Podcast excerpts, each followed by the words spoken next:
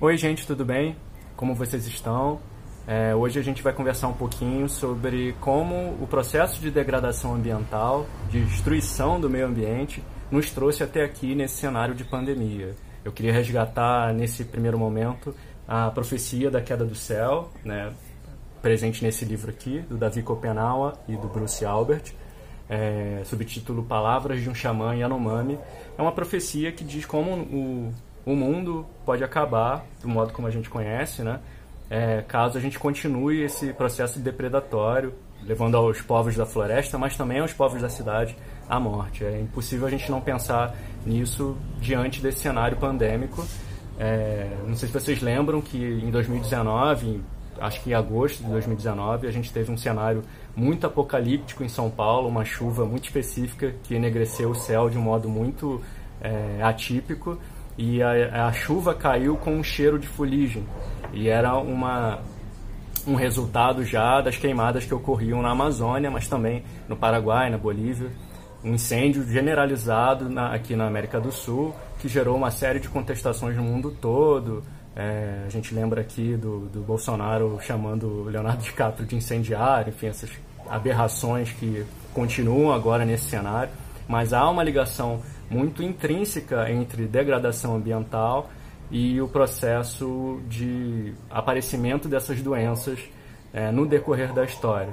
É importante a gente salientar como o processo de globalização a gente vê muito num sentido de cultural ou econômico, mas ele também tem seus braços no processo de adoecimento. Hoje a gente está falando de um, processo, uma, um viés sanitarista que seja globalizado, mas a gente tem que pensar também como os efeitos de uma degradação ambiental num local pode gerar efeitos no mundo inteiro e é, é o que a gente vê hoje no caso da China.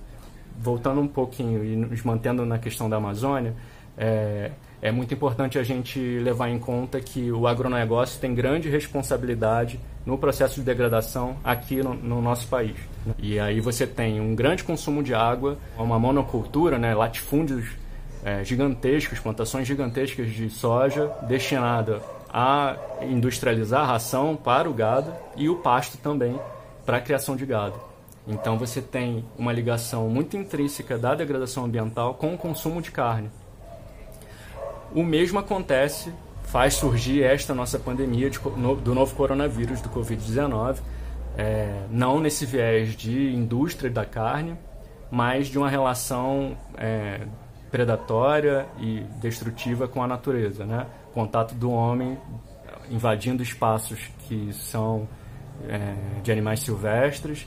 Esse contato faz com que também essas pessoas caçem animais silvestres e o consumo dessa carne né, o, o, contato do vírus com esses outros animais e o contato nosso com esses animais faz com que apareça esse, o vírus se transforme e né, passe pelo seu processo de mutação que é natural e a gente fica mais suscetível a essas doenças. Esse é o caso de inúmeras doenças no nosso decorrer da história, inclusive história contemporânea. A gente pensar aí na gripe suína, na, na gripe aviária, mas também a gente pode pensar na, no ebola, na tuberculose, no HIV todos têm relação com a nossa relação com a natureza e o consumo de carne.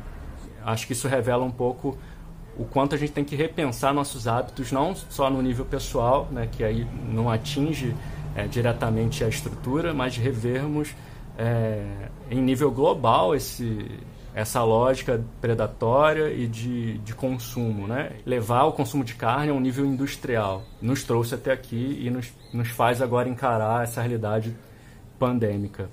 Aparentemente, a gente sempre liga muito a questão da depredação ambiental com a mudança climática, com o aquecimento global, mas há um outro incidente que nos, nos é, nos afeta agora, neste momento, continuamente, né, nos últimos anos, que é a questão das epidemias e das pandemias, do adoecimento nosso. Né? Então, muito antes da mudança climática, o que nos ameaça através dessa relação predatória de encarar o mundo enquanto recurso e os demais seres humanos também como recurso, é, nos faz encarar essa face brutal da globalização, né? globalização da doença, a globalização da morte, então, muito antes de pensarmos no aquecimento global, a gente tem que pensar que pessoas estão morrendo por conta dessa relação com o mundo é, e que não somos seres que detemos o poder sobre tudo, né?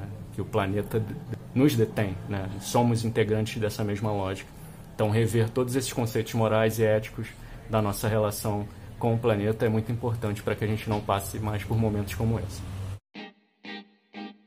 É, eu vou deixar aqui na descrição, ou vocês podem acessar também no site, no renancantuária.com.br, um texto que eu falo sobre o que aconteceu no ano passado, né, que explica um pouco da relação da indústria da carne, o agronegócio, com a depredação ambiental no Brasil. E aí dá para compreender melhor como isso funciona.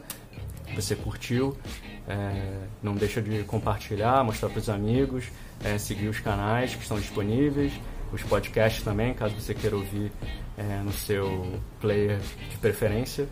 Enfim, a gente se encontra nos próximos papos. Um abraço.